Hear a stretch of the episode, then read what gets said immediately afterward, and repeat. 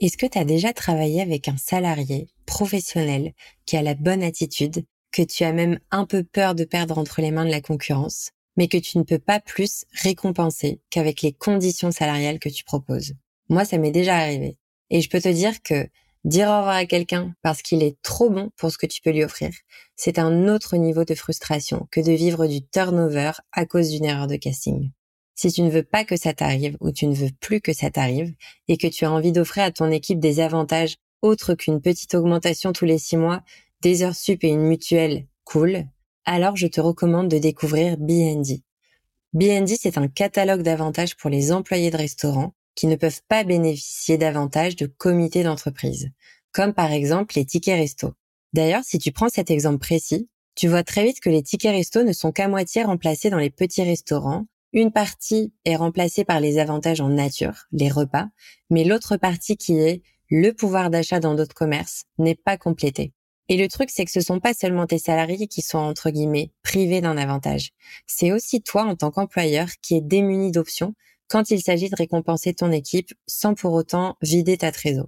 Si tu t'inscris sur la plateforme BND, tu pourras offrir à tes salariés une variété d'avantages en plus de leur salaire, en plus de leurs primes, en plus des repas ou même en plus des frais kilométriques si tu le fais déjà ou autres avantages.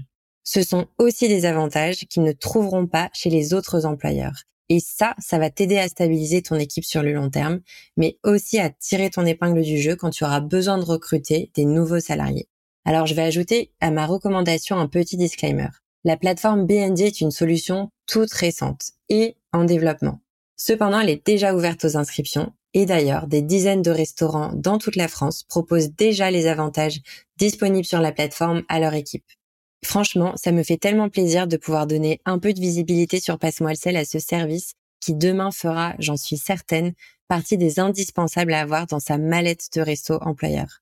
Les informations pour inscrire ton restaurant sur la plateforme BND sont dans le descriptif de l'épisode et je n'ai plus qu'à te souhaiter une très bonne écoute moi, mon objectif dans la vie, vraiment, et avec comme moyens euh, saisonnaux, c'est de montrer que on peut monter un business écologique et que on peut trouver un business model en ayant un ADN et des valeurs ultra engagées. Seulement, pour y arriver, il faut aller très loin dans la cohérence de tout ce qu'on fait.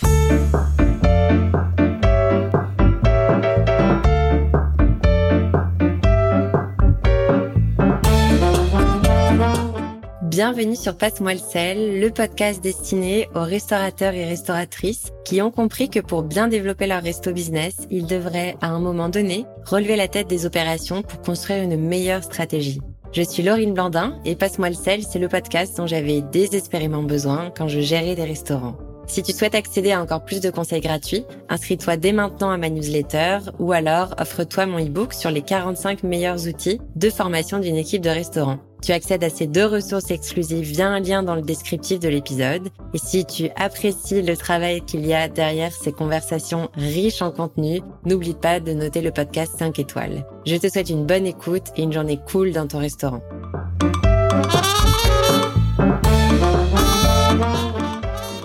Mon invité du jour s'appelle Ailoane Dupuis. Elle a créé Saisonneau le traiteur en 2018 et le restaurant Saisonneau né enfin en juillet 2020. Il se trouve dans le 10e arrondissement de Paris. S'il me tenait à cœur d'inviter Ailoane sur Passe-moi le sel, c'est parce que d'après moi, elle a créé le modèle d'éco-restaurant le plus abouti que je connaisse. Ailoane est allée vraiment loin dans son engagement pour les causes écologiques et sociales, et son restaurant Saisonneau est la preuve qu'il est possible aujourd'hui de limiter relativement simplement l'impact des restaurants sur notre environnement. On va donc enfin lever le voile sur ce qu'est un vrai restaurant engagé pour la cause environnementale et on va décrypter les bonnes pratiques qu'Ailoen a mis en place au sein de ses zonos, mais on va aussi s'inspirer des challenges qu'elle a rencontrés au fil du développement de son éco-resto. Je suis donc super heureuse de vous présenter cet épisode sur le thème de l'écologie, qui est pour moi aujourd'hui un indispensable à prendre en compte lors de la création d'un resto business. Et je dis enfin, salut Ailoane Dupuis. Salut Laurine.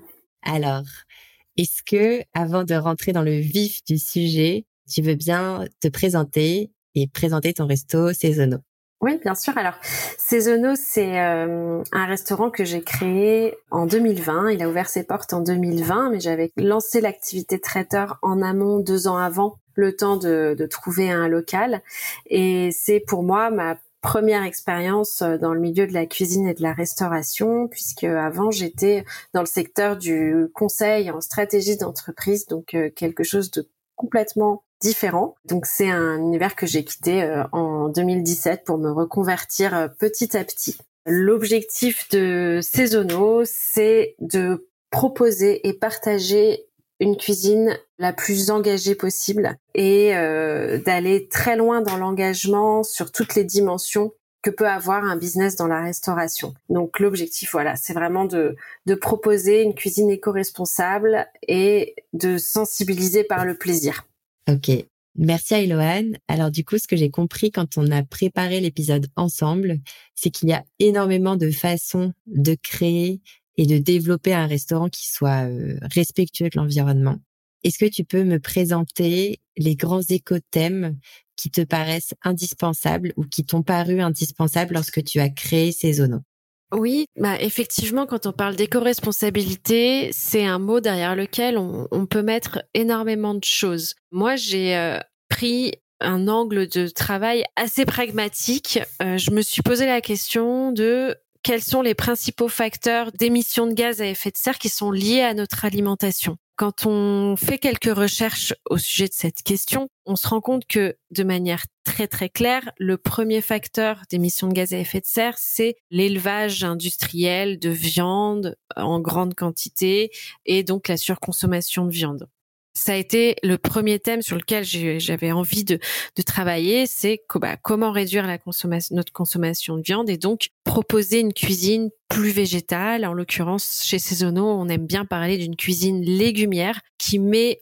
au cœur de, des assiettes le légume euh, de saison. Donc ça, c'est le premier thème. Voilà, c'est vraiment euh, euh, l'ADN de notre cuisine, le légume. Ensuite, la saisonnalité, évidemment, ça a été le deuxième sujet le plus important et qui également le plus important pour limiter notre impact carbone, c'est de suivre les saisons. Quand on consomme des légumes, des produits qui sont cultivés sous serre, chauffés, hors saison, évidemment, c'est très mauvais pour la planète. Donc, produire et accompagner euh, les agriculteurs vers euh, la production de produits de saison. Ça, c'était très important. Ensuite, le troisième thème, c'est euh, l'ultra-localité. Donc, d'où est-ce que viennent nos produits?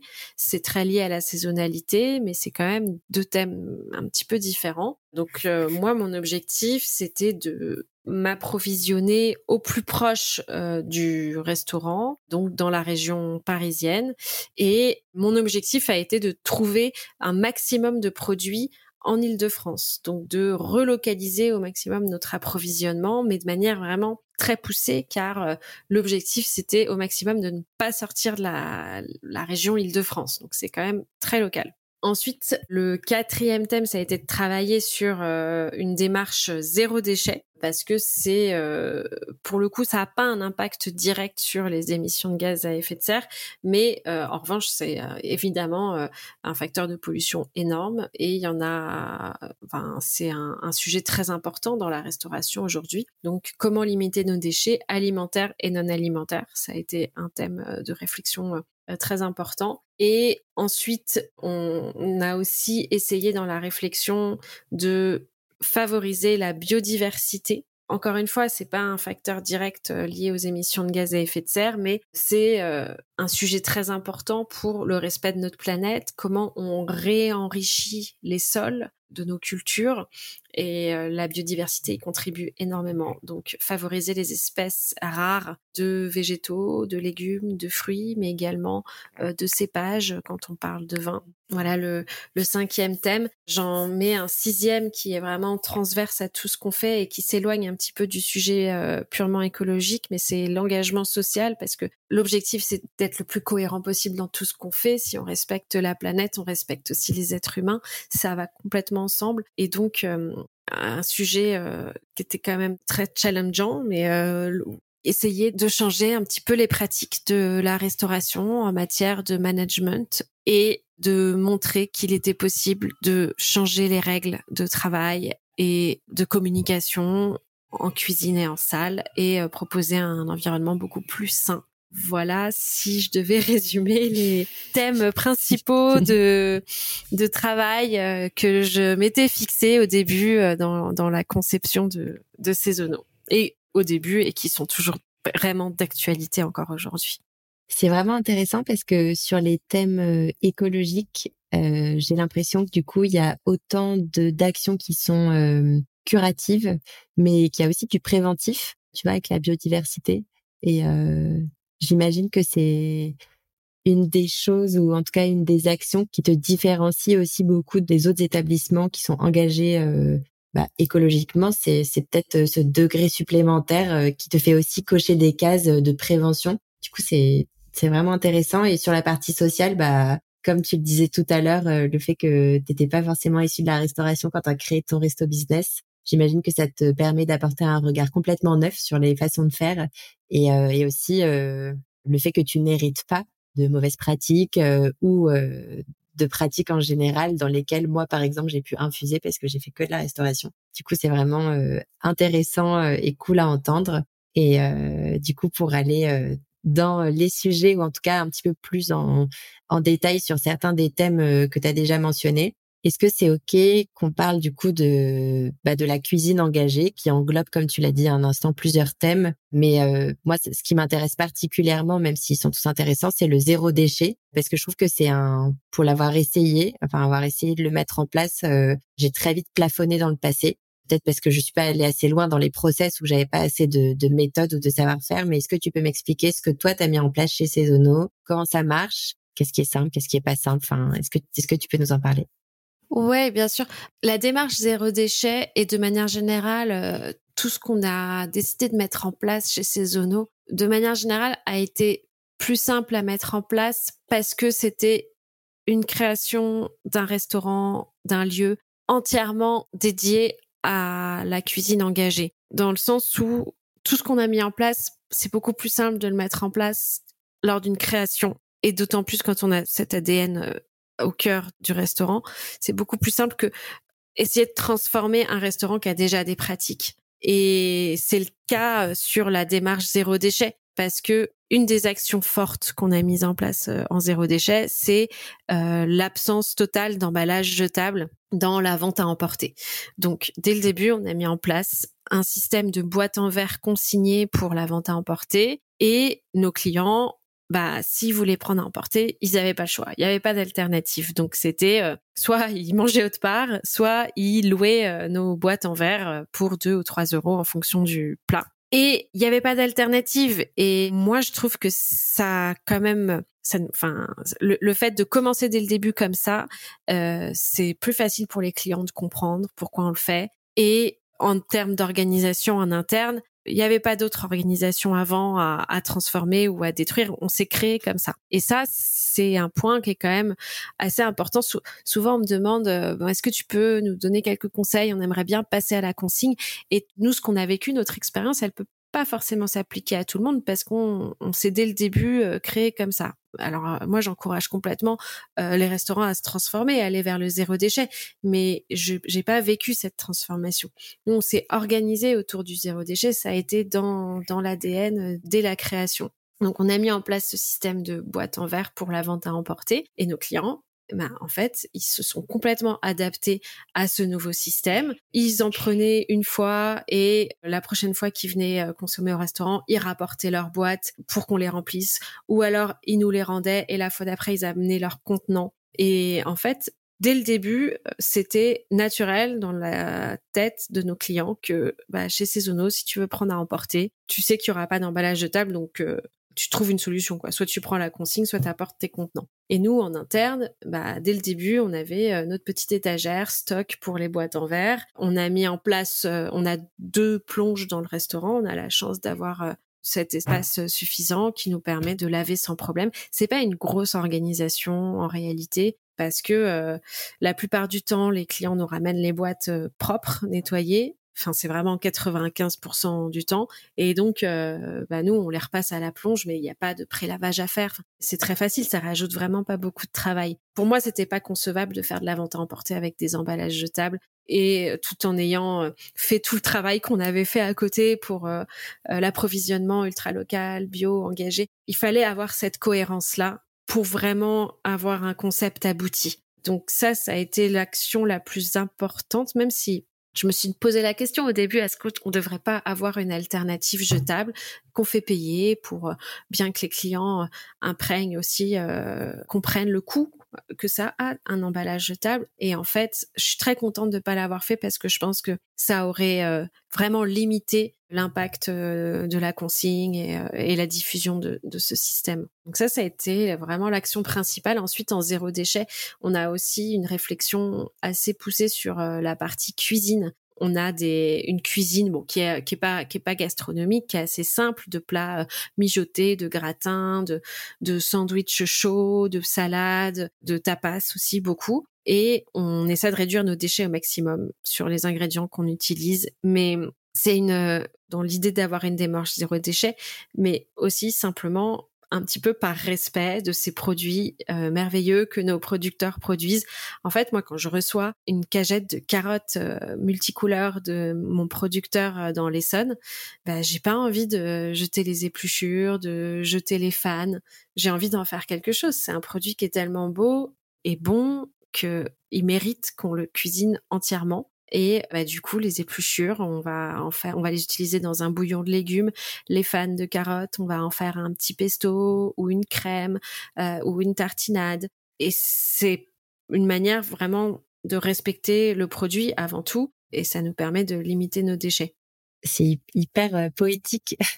en, même temps, c'est très pertinent ce que tu dis, mais c'est un côté hyper poétique et, euh, du coup, j'adore. Et, pour rebondir sur un truc que tu as dit il un instant, je reviens à un sujet un peu avant sur le, le zéro déchet par rapport au packaging. Est-ce que tu as déjà calculé, et tu vas me dire si c'est pertinent ou pas, mais est-ce que tu as déjà calculé la différence que te coûterait un stock et en tout cas l'utilisation de packaging jetable versus euh, le coût de la mise en place opérationnelle quotidienne de ton système de consigne? Est-ce que c'est un truc que tu as déjà euh, fait ou pas? Alors, pas dans le détail, mais je peux t'assurer que on perd moins d'argent avec notre système de consigne qu'avec l'utilisation d'emballages jetables. Pourquoi? Parce que nos boîtes en verre consignées, on les a achetées euh, entre 1,50€ euh, et 2 euros hors taxe auprès d'un producteur de, boîtes français. Et la location de la consigne qu'on propose, elle est légèrement au-dessus. Elle est à 2 ou 3 euros selon la boîte. Donc en fait, sur la, mise en place de la consigne, on ne perd absolument pas d'argent. Il y a même 10 ou 20 centimes de marge parce qu'en fait, on n'avait pas envie de mettre une boîte à 2,20 euros, mais on préférait la mettre à 3 euros parce que c'est difficile de gérer les, les centimes et qu'on voulait des chiffres ronds pour, pour se faciliter la tâche. Donc là-dessus, il y a zéro perte en fait, parce que euh, la consigne, elle couvre largement le coût d'achat de la boîte en verre. Ensuite, quand on bah, fournit des emballages jetables à nos clients, par contre, ça, ça a un coût je crois que euh, ça va être interdit d'utiliser des emballages en plastique ou en carton peut-être pas en carton, mais en tout cas, on va être obligé de passer sur des emballages recyclables à partir du 1er janvier 2024, euh, il me semble. Donc, ça va être minimum 20 ou 30 centimes par repas, voire peut-être même 50 centimes. Ça, c'est un coût qu'on n'a pas. Et donc pour moi, c'est financièrement, c'est euh, évident que ça ne représente pas un coût supplémentaire. Je pense que on peut même générer une toute petite marge sur la location des boîtes. Et ensuite, en termes de travail supplémentaire pour gérer euh, la collecte et le lavage, pour nous, il est minime. Il est minime parce qu'on est un petit établissement. On fait 30 euh, couverts sur place et 15 couverts à emporter par service en moyenne. Et donc, euh, quand on nous ramène 15 boîtes propres à passer en plonge, bah, c'est un bac de plonge concrètement. C'est trois minutes de travail. Voilà, c'est rien. Donc, c'est vraiment pas un coût, un coût important, mais ça nous apporte une cohérence dans ce qu'on fait qui est hyper appréciée par nos clients et par nous aussi parce que enfin il y a un moment il faut avoir aussi euh, faut être convaincu par ce qu'on fait et euh, moi-même et mes employés euh, ce serait difficile pour eux de fournir des plats de cuisiner des plats et de les mettre dans des emballages jetables en travaillant chez Saisonneau je, je sais que ce serait ce serait difficile pour eux de le faire Donc c'est certainement pas un coût, mais en revanche, ça nous apporte beaucoup en termes d'image et de cohérence. Ouais, bah oui, j'imagine. Et euh, ce qu'on retrouve aussi dans les deux exemples que tu as pris, donc d'un côté les packaging et d'un côté le zéro déchet euh, dans la production alimentaire, c'est que c'est aussi écologique qu'économique. Parce que du coup, euh, pareil pour les carottes, euh, si tu utilises la carotte d'un côté, les épluchures et les fans dans d'autres recettes, tu limites tes stocks, tu limites le temps de production, le temps de formation en cuisine et tout. Donc c'est vraiment, j'imagine que c'est un, une comparaison, euh, l'écologie et l'économie qu'on va trouver dans plusieurs exemples que tu vas nous donner aujourd'hui. Mais, mais je trouve ça vraiment intéressant de mettre en avant cet aspect-là parce qu'il y a souvent, euh, euh, quand je parle d'écologie avec des restaurateurs, je rencontre beaucoup de réticences sur le sujet économique. soit ça coûte cher, ça coûte plus cher d'acheter ça, ou ça coûte plus cher de mettre en place. Et avec ces exemples, tu viens de nous prouver que c'était pas forcément le cas. Donc déjà, merci pour ça. Bah, oui, tu as raison. Euh, écologie et économie, c'est deux mots qu'on a beaucoup de mal à faire rimer et à marier euh, aujourd'hui. Moi, mon objectif dans la vie, vraiment, et avec comme moyens euh, saisonnaux, c'est de montrer que on peut monter un business écologique et que on peut trouver un business model en ayant un ADN et des valeurs ultra engagées. Seulement, pour y arriver, il faut aller très loin dans la cohérence de tout ce qu'on fait. Parce que tu raison, quand on achète des produits bio, ultra locaux, en direct de petits producteurs, ça coûte plus cher qu'à Ringis, c'est clair. Ça coûte plus cher que euh, les carottes euh, ou les tomates euh, d'Espagne. C'est évident, le prix au kilo, il est plus élevé. Mais si tu fais une cuisine légumière, donc t'as pas de protéines animales, qui coûte évidemment plus cher que n'importe quel légume si tu as une démarche zéro déchet, donc tu utilises tous tes produits dans leur entièreté. Et je rajoute un modèle très important, c'est travailler avec une ardoise flexible. Nous, c'est ça aussi qui nous sert énormément dans notre démarche zéro déchet, c'est qu'on a une ardoise qui s'adapte à ce qu'on a dans notre chambre froide, qui elle-même s'adapte à ce que nos producteurs ont dans leur champ. Et c'est cette flexibilité qui est la clé d'un modèle engagé avec une viabilité économique. Parce que bah, s'il me reste 2 kilos de panais et des oignons sur les bras et qui je vois qu'ils commencent à flétrir, hop, bah j'en fais une soupe et euh, le lendemain les clients ils mangeront une soupe de panais. Et c'était pas prévu euh, deux semaines avant mais c'est comme ça. Et, euh, et, il faut savoir s'adapter à ce qu'on a, c'est pas au produit ou au champ de s'adapter à ce qu'on veut cuisiner. Et pour moi, la clé du mariage entre l'écologie et l'économie, c'est la cohérence sur toutes les dimensions et d'aller loin sur toutes les dimensions. Si tu achètes juste du bio et que tu mets de l'agneau et du cochon dans tous tes plats, tu n'as pas une démarche zéro déchet, tu récupères pas tes carcasses et que tu fous euh, ça dans un emballage en plastique, tu vas pas y arriver. Par contre, si tu fais du bio et que tu maries ça avec une cuisine légumière, avec une démarche zéro déchet et un engagement social qui fait que tes, employés ils sont engagés pour faire toujours mieux, bah en fait là tu vas peut-être y arriver. Ouais. Donc euh, aller au bout de toutes ces idées, être ultra cohérent et euh, être ultra flexible.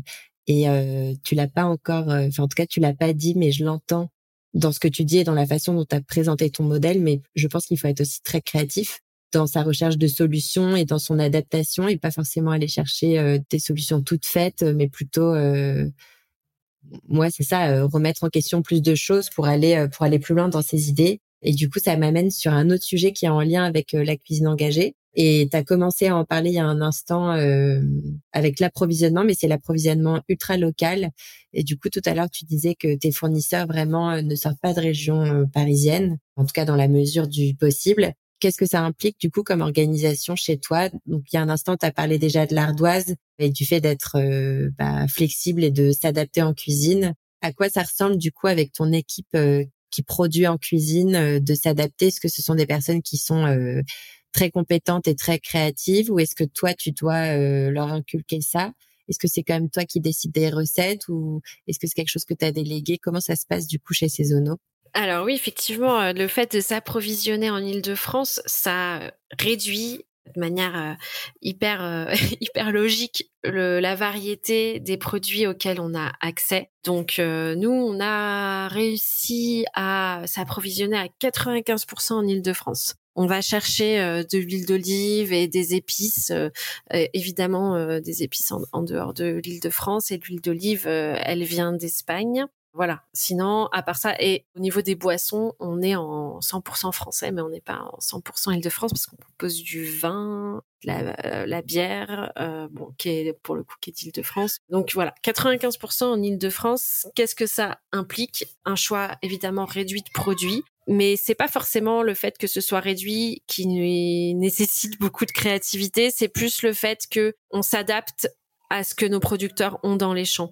Donc nous, on travaille avec euh, deux coopératives d'agriculteurs en Île-de-France, la coopérative des agriculteurs bio d'Île-de-France et une nouvelle entreprise qui s'appelle Broco qui euh, regroupe également euh, de très très beaux producteurs en Île-de-France.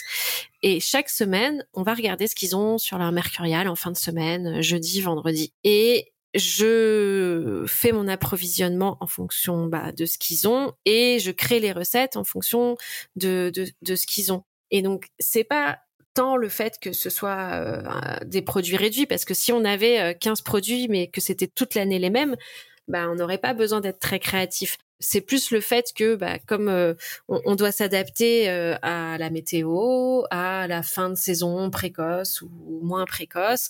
En fait, on ne sait pas quand un légume va s'arrêter d'être cultivé. Euh, ça dépend. Même l'agriculteur lui-même ne le sait pas. Et sauf que lui, il a toujours appris à travailler avec le rythme de la nature et de la météo. Et les restaurateurs, non. les restaurateurs, ont, eux, ont, plutôt appris à euh, faire leurs cartes, faire leurs fiches techniques et aller chercher les produits qui correspondaient à leurs fiches techniques. C'est cette méthode de travail qui, selon moi, ne convient pas avec un respect de la nature et de, de, de ce qu'elle a à nous proposer. Ça paraît assez bête et logique, mais en fait, c'est à nous de nous adapter à ce qu'il y a dans les champs. Et euh, pour ça, oui, ça demande de, de, la créativité. Pour moi, pour ces c'est moi effectivement qui fais les recettes. Après, on, comme je te le disais, on n'a pas une cuisine ultra sophistiquée, mais par contre, euh, bah, il faut savoir quand même euh, bien associer les goûts, avoir une bonne compréhension de l'équilibre entre l'acidité, l'amertume, le sucre, le sel, bien assaisonner, utiliser des épices pour relever le tout ça, c'est un travail créatif, mais c'est quelque chose qui s'apprend. Et une fois qu'on a fait le tour du calendrier une fois, là, on en est à la troisième année d'existence du restaurant. Bon, bah, il y a quand même pas mal de recettes qui reviennent chaque année. Et il y a un travail de mémoire, de stockage à faire de toutes les recettes qu'on a déjà créées dans le passé. Mais euh, en fait, euh, euh, une fois qu'on a fait une ou deux fois le tour du calendrier, c'est hyper facile quoi de de s'adapter à ce que ce que nos producteurs ont. Et pour moi, ça c'est la clé de voûte vraiment d'une cuisine engagée, c'est d'être flexible sur les recettes et de s'adapter au champ. Ouais. Ça a tellement de sens quand tu le dis et en même temps, j'ai toujours une petite voix derrière qui essaye de réfléchir à comment est-ce qu'on pourrait aider un restaurant qui n'a pas créé son modèle euh, dès le jour 1 en incluant euh, des démarches euh, bah, préventives ou curatives de l'environnement. Mais, mais du coup, j'essaye de réfléchir à cette transition et c'est vrai que là, tu vas me dire si tu penses la même chose ou pas, mais hum, la réponse qui me vient, c'est ce serait d'apporter un changement dans son resto de façon assez radicale et pour reprendre tes mots tout à l'heure, ne pas laisser le choix. Et du coup, pour permettre ça, être prêt à absorber un ralentissement de l'activité ou ou un ralentissement euh, plutôt interne par rapport à la formation de l'équipe, à la sensibilisation, à son accompagnement et être prêt un peu à absorber ça euh, financièrement et peut-être aussi en charge mentale et en stress pour pouvoir mieux rebondir par la suite et après continuer son activité. Mais c'est vrai que toi, du coup, tu as créé ton restaurant euh, en prenant en compte tout ça et en réfléchissant à comment tu pouvais y répondre.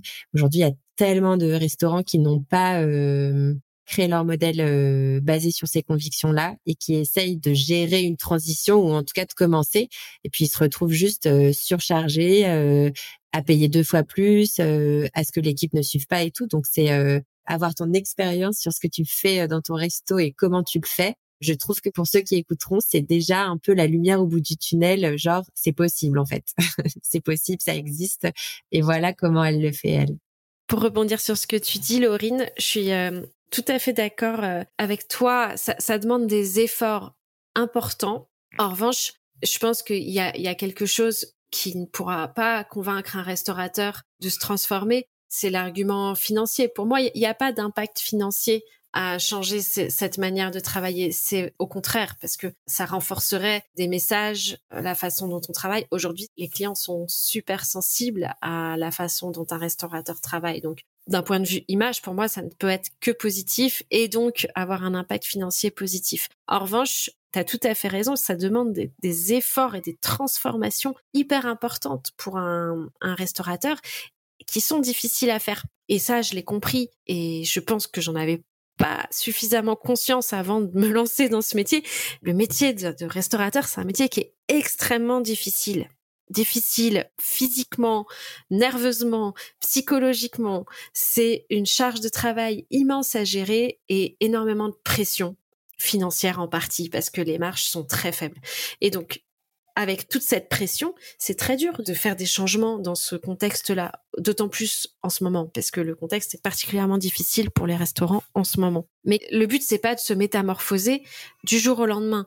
Moi, je pense qu'il y a des, des changements qui sont possibles de faire et qui ne demande pas euh, de, tout changer du jour au lendemain. Si on prend l'exemple de l'ardoise, par exemple, et le fait de, pouvoir, de permettre à l'équipe en cuisine et au chef de s'adapter à ce que nos producteurs ont dans les champs, ben, ça peut être, par exemple, avoir des recettes un peu euh, malléables. Euh, nous, on a une recette comme ça qui est super. C'est la recette d'un parmentier à base de la farce et des lentilles beluga avec des petits légumes hachés. Et une purée par-dessus gratinée. Donc c'est euh, comme un parmentier, sauf que c'est végétal, évidemment. Bon, bah, le parmentier, on l'a à la carte euh, une fois tous les mois pendant une semaine. Et la recette, elle change à chaque fois. La purée, ça va être pommes de terre panais, pommes de terre courge, pommes de terre petit marron, euh, pommes de terre céleri rave, super bon. La farce, c'est toujours des lentilles beluga avec des shiitake, ça c'est quelque chose qu'on a toute l'année. Par contre, euh, il va y avoir euh, des petits poireaux hachés ou des petites carottes hachées ou des petits oignons, des petites échalotes.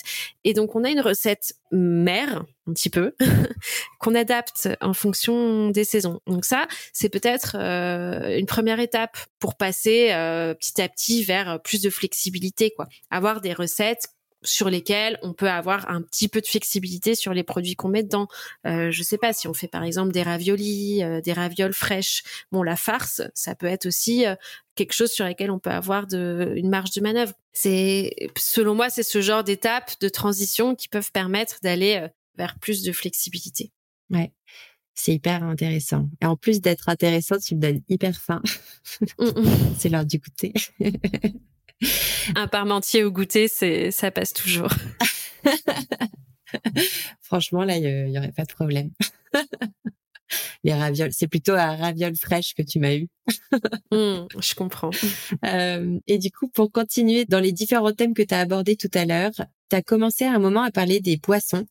Et euh, ça m'a interpellée parce que pour moi, la boisson dans un restaurant, c'est très souvent un produit qui est dans l'angle mort euh, du restaurateur parce que euh, bah, une carte de boisson en fait quand enfin quand tu prends euh, 10 cartes de boisson de resto l'arborescence est toujours la même la profondeur de la carte est vraiment souvent la même elle va juste dépendre de la gamme ou euh, du quartier dans lequel on se trouve enfin dans lequel se trouve le resto. Mais une carte de boisson c'est rarement travaillé dans un restaurant qui ne se revendique pas pro de la boisson ou qui a, euh, tu vois, euh, sommelier ou barman ou même barista et tout. Donc la boisson, c'est un truc qui m'intéresse.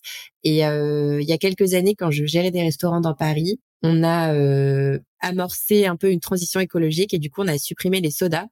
genre Coca, on a, ouais, c'était les Coca, on les a enlevés, on a voulu les remplacer par un autre type de cola. On s'est pris un mur côté client qui est parce que en fait le coca c'est une chose mais c'est pas juste le coca c'est euh, les gens qui boivent genre un coca zéro c'est euh, tous les jours. Enfin, je veux dire c'est un peu comme les gens qui prennent du café le matin c'est tu peux pas leur enlever ça. Et un autre cola n'aura jamais le même goût ou quoi que ce soit. Et du coup vraiment tu viens briser une routine euh, une zone de confort on va dire du client qui fait que ça a été hyper compliqué. Et du coup dans certains des restaurants on les avait remis les coca parce qu'on avait vraiment eu trop de bah, de plaintes. Et en fait on n'avait pas assumé ce changement et je choisis vraiment le mot assumer parce que c'était vraiment ça.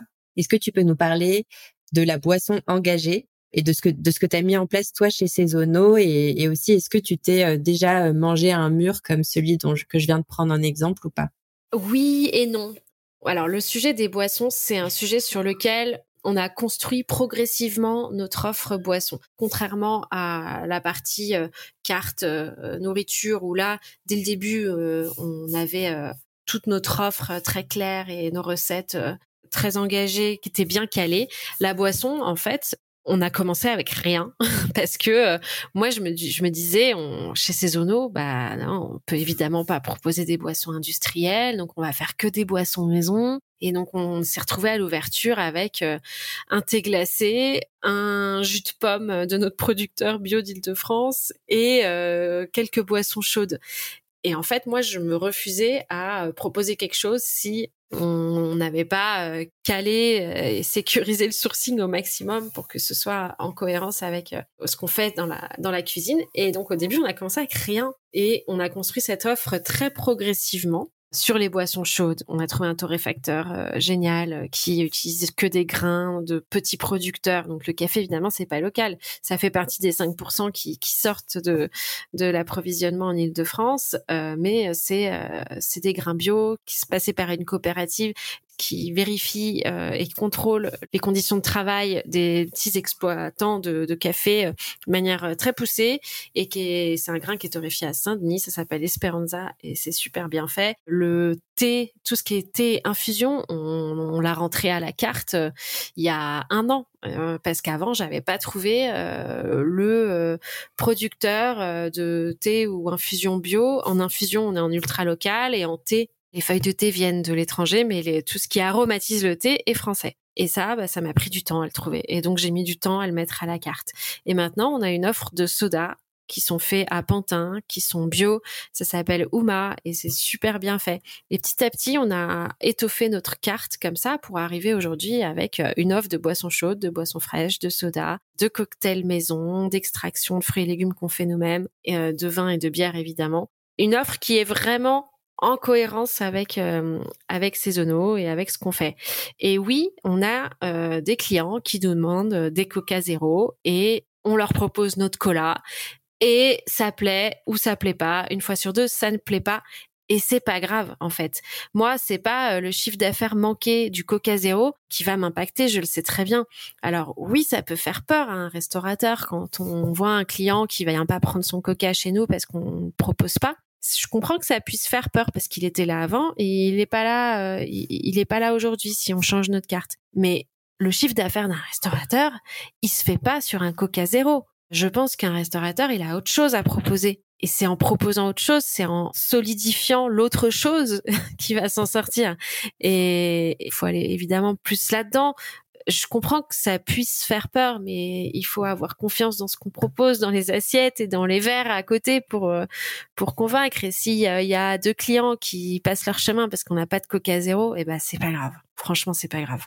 C'est que c'était pas nos clients, quoi. Bah ouais. ouais.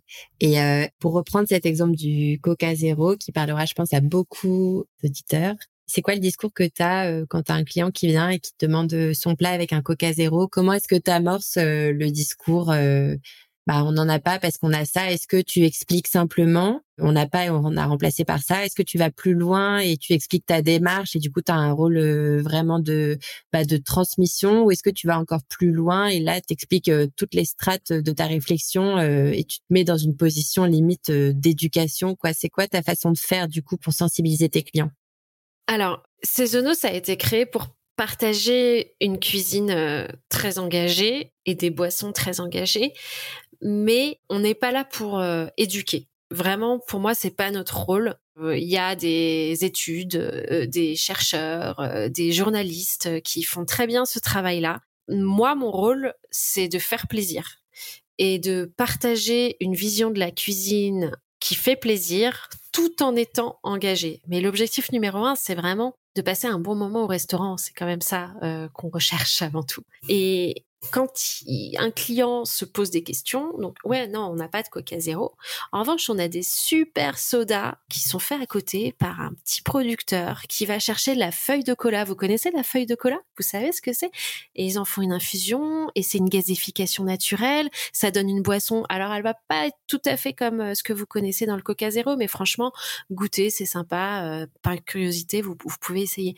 Et on va pas chercher à donner des leçons. Non, le Coca, c'est pas bon. Les multinationales, ça pourrit le monde. Ouais, ok, on le pense, on le sait, et je pense que tout le monde le sait. et le Coca zéro, c'est pas bon pour la santé. Mais en fait, l'objectif, c'est plus de valoriser les gens qui font bien leur leur, boulot et, qui font des, des, trucs incroyables. Et c'est en partageant cet amour des bons produits qu'on a envie de faire plaisir. C'est pas en expliquant pourquoi le coca c'est pas bon. Donc euh, peut-être qu'on fait de la sensibilisation et que in fine les gens en ressortent un tout petit peu sensibilisés et tant mieux. Mais c'est vraiment pas l'objectif premier. L'objectif c'est c'est de faire plaisir et de faire découvrir des choses qui sont super bien faites et qui valent le détour. Et c'est comme ça qu'on va le présenter il y a d'autres personnes qui sont mieux armées que nous pour sensibiliser. C'est hyper intéressant. Et surtout, tu nous, tu nous as mis en pratique euh, le discours euh, saisonnaux et, euh, et je vais te commander un cola de Pantin du coup. Je suis pas convaincue. voilà. non, c'est, vraiment chouette de savoir exactement, bah, d'entendre les mots que tu utilises pour tes clients. Tu vois, ça rend les choses vraiment plus faciles et plus digestes à comprendre. Et du coup, j'aimerais bien te parler aussi d'un sujet qui m'est cher parce que je l'ai euh, traité dans mes expériences passées. C'est les labels éco-friendly pour les restaurants. Aujourd'hui, il y en a beaucoup qui se, enfin beaucoup, pas assez, mais il y en a beaucoup qui se développent pour, euh, bah, pour labelliser les restaurants et pour euh, les accompagner dans leur transition écologique. Mais du coup, dans la réalité, toi qui es au courant de ce qui se fait, en restauration euh, ou euh, de ce que labellise euh, vraiment un label. Est-ce que tu connais beaucoup de restaurants qui ont poussé leur engagement aussi loin que saisonnaux Et est-ce que toi, un jour, tu voudras faire labelliser ton restaurant, qui n'est pas encore? Est-ce que je connais beaucoup de restaurants qui ont poussé aussi loin l'engagement? Non, je n'en connais pas beaucoup.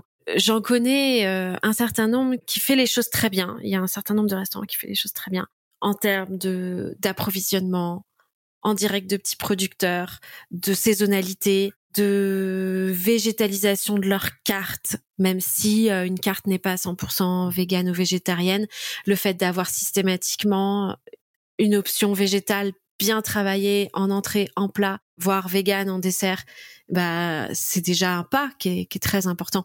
Et ça, il y, en a, il y en a quand même beaucoup qui sont d'ailleurs bien mis en valeur au sein du label euh, Écotable qui labellise les restaurants qui s'engagent vers une transformation et qui se rapprochent le plus possible d'une cuisine éco-responsable. Maintenant, moi, je considère que chez, que chez Saisonneau, encore une fois, bah, on s'est créé autour de cet ADN, autour de cet objectif. Donc, forcément, on est allé très loin dans toutes les dimensions. Et à ma connaissance, non, je j'en connais pas qui sont allés aussi loin. Mais c'est pas grave. S'il y en a déjà qui font la moitié du chemin, c'est déjà très bien. S'il y avait 50% des restaurants à Paris qui faisaient la moitié du chemin, bah franchement, moi je serais ravie. Et, je pense que c'est ça qu'il faut mettre en avant. Et des labels existent pour mettre en avant ces restaurants-là qui ont fait un petit bout du chemin en partant d'un modèle complètement différent, et pas engagés, bah, ils ont réussi à faire la moitié du chemin et c'est reconnu par, euh, par, par un label et c'est bien. Alors nous on n'est pas labellisé et je ne sais pas si on le fera un jour, mais en tout cas j'en ressens pas le besoin du tout car euh, quand on met le pied chez Saisonneau, ça transpire un petit peu de partout que on est super engagé sur tout. Ça se voit dans la carte, ça se voit dans le lieu, ça s'entend dans notre discours. Donc aujourd'hui, on n'en a pas besoin. Maintenant, euh, c'est pas irrémédiable, mais en tout cas, je pense que c'est très intéressant pour les restaurants qui ne se sont pas construits autour de cet objectif, qui ont fait un petit bout du chemin et, donc qui ont besoin de ce de cette reconnaissance pour euh, que ce soit plus visible auprès de leur clientèle. Nous, on n'est pas dans ce cas-là. Ok, c'est vraiment intéressant d'avoir ton point de vue là-dessus aussi, et c'est très encourageant également. C'est assez chouette. Et du coup, est-ce que euh, je vais euh, direct dans la dans la question qui va intéresser beaucoup d'auditeurs Est-ce que Saisonneau c'est un projet viable? Et du coup, évidemment, je pose cette question avec bah, le filtre écologique. Donc, est-ce que ton business model d'éco-restaurant est viable aujourd'hui? Si oui, pourquoi? Sinon, pourquoi? Comment? Voilà. Est-ce que tu peux nous parler un peu de, de ça? Oui, je peux en parler même beaucoup parce que c'est quand même euh, le nerf de la guerre et le nerf d'un business, c'est de trouver cette rentabilité. Aujourd'hui, on ne l'a pas trouvé chez Saisonneau, on n'a on n'a pas réussi encore à faire un exercice euh, rentable et euh, j'y crois à fond pour 2023. Ce sera notre troisième année d'existence et donc voilà, j'y crois à fond. On n'a pas trouvé encore la rentabilité. Selon moi, c'est vraiment pour des raisons conjoncturelles et pas intrinsèque à notre business parce que moi, j'aime bien jouer avec les chiffres et, analyser tout ce qui s'est passé cette année. Je vois bien qu'en fait, notre modèle économique, il a souffert en raison de la d'un manque de fréquentation et pas en raison de coûts d'achat trop chers, parce qu'on a une bonne marge brute, tout simplement. Il a souffert parce que euh, j'ai mis en place un modèle social qui était peut-être un petit peu trop poussé, enfin pas assez bien optimisé, plutôt pour ce métier que je découvre encore, dans le sens où euh, on a eu une année où euh, voilà euh, bah, l'équipe elle était beaucoup trop importante pour l'activité qu'on a eue et je sais très bien ce qu'il faut faire pour pour qu'on s'améliore là-dessus et on va le mettre en place l'année prochaine. Donc on n'a pas encore eu l'année l'année modèle pour montrer que voilà la viabilité était possible. J'ai beaucoup de d'espoir et de confiance pour euh, l'année à venir. Et encore une fois, si on l'a pas trouvé encore, c'est pour moi c'est vraiment des raisons conjoncturelles. On est vraiment dans une période extrêmement difficile pour la restauration, avec des transformations dans les modes de consommation qui sont beaucoup plus lourdes et, pérennes que ce qu'on pensait. Hein. Euh, le, la période post-Covid euh, de retour au restaurant, elle a duré euh, trois mois, mais, mais elle s'est effondrée pour tout le monde. Donc, je pense que là, on doit, on doit vraiment s'adapter à des nouveaux modes de consommation et c'est tout le secteur qui doit s'adapter à ça et qui en souffre aujourd'hui et donc malheureusement, moi, je, c'est mon rêve hein, de te dire, ça y est, on, a prouvé que écologie et économie euh, rimaient. Et franchement, j'espère vraiment pouvoir te le dire euh, si on, on a cette discussion de nouveau euh, dans quelques mois. J'ai beaucoup d'espoir et je pense vraiment que si on n'a pas pu le faire jusqu'ici, c'est vraiment pour des raisons conjoncturelles. Ok peut-être un épisode 2 avec Ailoan dans quelques mois. Euh, break even avec ses zonos. L'avenir nous le dira. Avec plaisir, on fera une fête pour ça. ouais, grave. Avec des ravioles fraîches. Magnifique. Et du coup, euh, pour euh, en général, quand je conclue des épisodes de Passe-moi le sel, je demande toujours aux invités de me donner une idée ou un conseil pour faire avancer la restauration dans le bon sens. Bon bah du coup, toi, tout ton épisode n'était que conseils et bonnes pratiques pour faire avancer la restauration dans le bon sens. Donc je vais pas forcément te poser cette question-là, mais je vais plutôt t'en poser deux qui vont faire un peu passage du La première, ce sera c'est quoi le plat best-seller de Cézono J'ai vraiment envie de savoir. Et la seconde, ce sera qui est-ce que tu aimerais voir invité sur Passe-moi le sel pour partager euh, des bonnes pratiques, des succès ou même euh, des échecs en lien avec la restauration? Tu peux commencer par le best-seller si tu veux.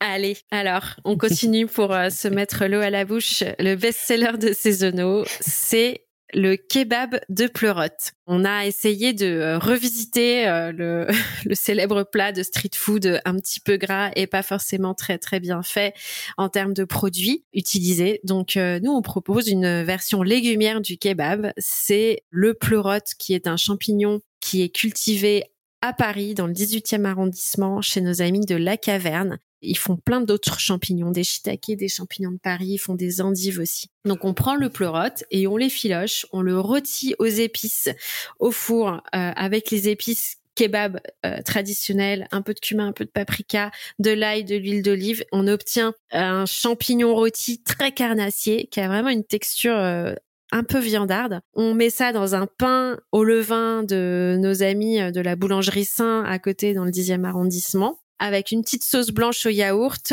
euh, des herbes, des pickles, de la salade, des crudités. Et on obtient un sandwich kebab au pleurote euh, ultra gourmand. Et euh, c'est notre best-seller parce qu'en fait il plaît à tout le monde. Nous on cuisine pas pour les, les, végétariens ou les véganes, on cuisine pour tout le monde. Et, ça c'est un, un, plat typiquement bah, qui va réconcilier tout le monde avec avec la cuisine légumière. On le sert avec des frites de pois chiches croustillantes à tremper dans un aioli d'haricots blancs. Mmh. Voilà, le best-seller de Cézono. Waouh Écoute, euh, j'avais pas du tout besoin d'être réconciliée avec les légumes, mais euh, mais je sais pas, ça a quand même marché sur moi. j'ai vachement envie, euh, j'ai vachement envie d'y goûter et j'ai vachement envie aussi de d'essayer une recette comme ça à la maison. Euh, je suis sûre que ça va euh, donner envie à des auditeurs de venir goûter, donc trop chouette. Et du coup, euh, pour conclure cet épisode, est-ce que tu penses à quelqu'un que tu aimerais voir ou écouter partager son expérience sur Passe-moi le sel Alors, si tu me le permets, j'aimerais mentionner deux personnes parce que ce sont deux femmes incroyables. La première, c'est Ariane Delmas, fondatrice des Marmites Volantes, qui fait un travail de dingue euh, sur la restauration collective et en entreprise également, parce qu'elle a un service traiteur et elle cuisine pour les enfants dans les écoles. Elle a un approvisionnement hyper engagé auprès de petits producteurs locaux qui suivent les saisons. Et voilà, c'est vraiment une cuisine, je trouve, qui contribue positivement à, la planète et aux êtres humains. Donc Ariane des Marmines Volantes. La deuxième personne, c'est Bérangère Fagard, qui a un restaurant qui s'appelle Célune dans le 11e arrondissement de Paris.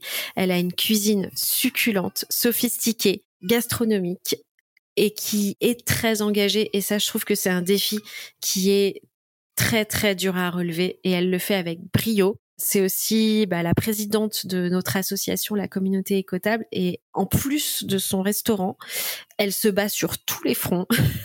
elle fait des opérations pour euh, livrer des repas aux étudiants qui n'ont pas assez d'argent pour pour se cuisiner des places chez eux, pour les soignants pendant la crise du Covid. Elle participe hyper régulièrement à des opérations coup de poing comme ça. Je sais pas comment elle fait. Donc, si tu veux bien l'interviewer, bah, j'écouterai l'épisode comme ça. Peut-être que je, je comprendrai comment elle fait pour avoir autant d'énergie et être sur tous les fronts comme ça. Bah écoute, génial. Merci beaucoup pour ces inspirations et merci aussi pour euh, bah, tout ce que tu nous as partagé et dévoilé aujourd'hui. C'était hyper instructif pour moi. Du coup, j'imagine que pour euh, tous les types d'auditeurs de Passe-moi ça le sera aussi, sachant qu'il y a autant de restaurateurs, euh, de prestataires, mais aussi des clients curieux de restaurants qui viennent écouter ce podcast. Donc, je pense qu'il y en, que dans ton épisode, il y en aura pour tous les goûts. Et du coup, je te remercie vraiment pour ça et je te dis aussi, et c'est pas pour failloter, mais je te dis vraiment bravo pour le projet que tu as lancé parce que n'étant pas issu de la reconversion, avoir créé ce projet aussi abouti et avoir euh, compris et maîtrisé euh, hyper rapidement euh, les essentiels d'un restaurant, à savoir la cohérence et faire plaisir. Bah en fait c'est pas évident pour tout le monde et toi tu l'as fait aisément, j'ai l'impression, ou en tout cas c'était naturel pour toi, donc un, un, franc bravo pour ça et merci encore d'avoir participé à Passe-moi le sel. Merci beaucoup Laurine, c'était un plaisir de, discuter avec toi et de partager euh, toutes ces idées. Ce sera encore un plus grand plaisir euh, de t'accueillir au restaurant pour déguster tout ça.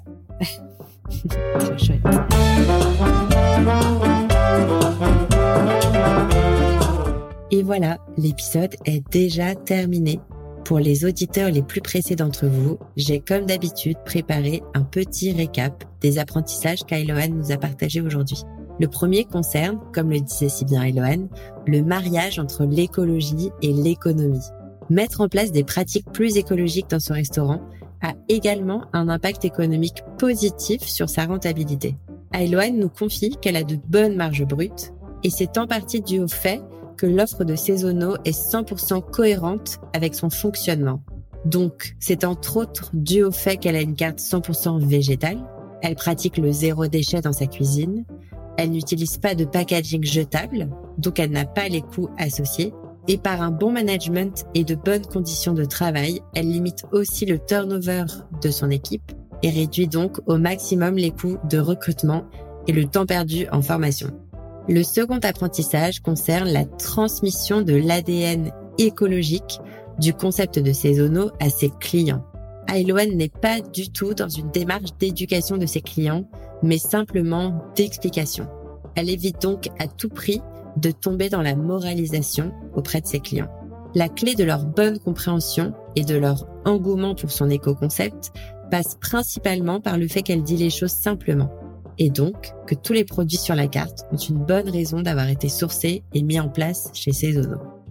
Le dernier apprentissage concerne le fait d'assumer ses valeurs écologiques en tant que restaurant. Ailoan le dit simplement, elle ne laisse pas le choix à ses clients. Et si un client ne veut pas utiliser d'emballage consigné ou ne veut pas d'un cola local au lieu d'un Coca-Cola, alors c'est juste que ce n'est pas son client. Pour avoir un concept cohérent, Ailoan doit assumer ses choix et tenir bon face à la réticence ou à l'incompréhension de ses clients. J'ai adoré enregistrer cet épisode de Passe-moi le sel avec Ailoan. J'espère que l'histoire de Cézono vous inspirera autant que moi et qu'elle pourra aider les restaurateurs et restauratrices d'entre vous à prendre de bonnes décisions stratégiques pour le développement écologique de votre restaurant. Je remercie encore chaleureusement Eloane d'avoir joué le jeu et participé au podcast Passe-moi le sel. Je vous indique dans la description de l'épisode toutes les informations pour aller découvrir zonos et goûter son merveilleux kebab de pleurote. Merci d'avoir écouté cet épisode. Et si vous souhaitez recommander un ou une spécialiste ou même participer au podcast vous-même, vous me trouverez directement sur LinkedIn, sur mon profil perso, Laurine Blandin. Je réponds tous les jours. Et je vous dis à très vite dans le podcast Passe-moi le sel.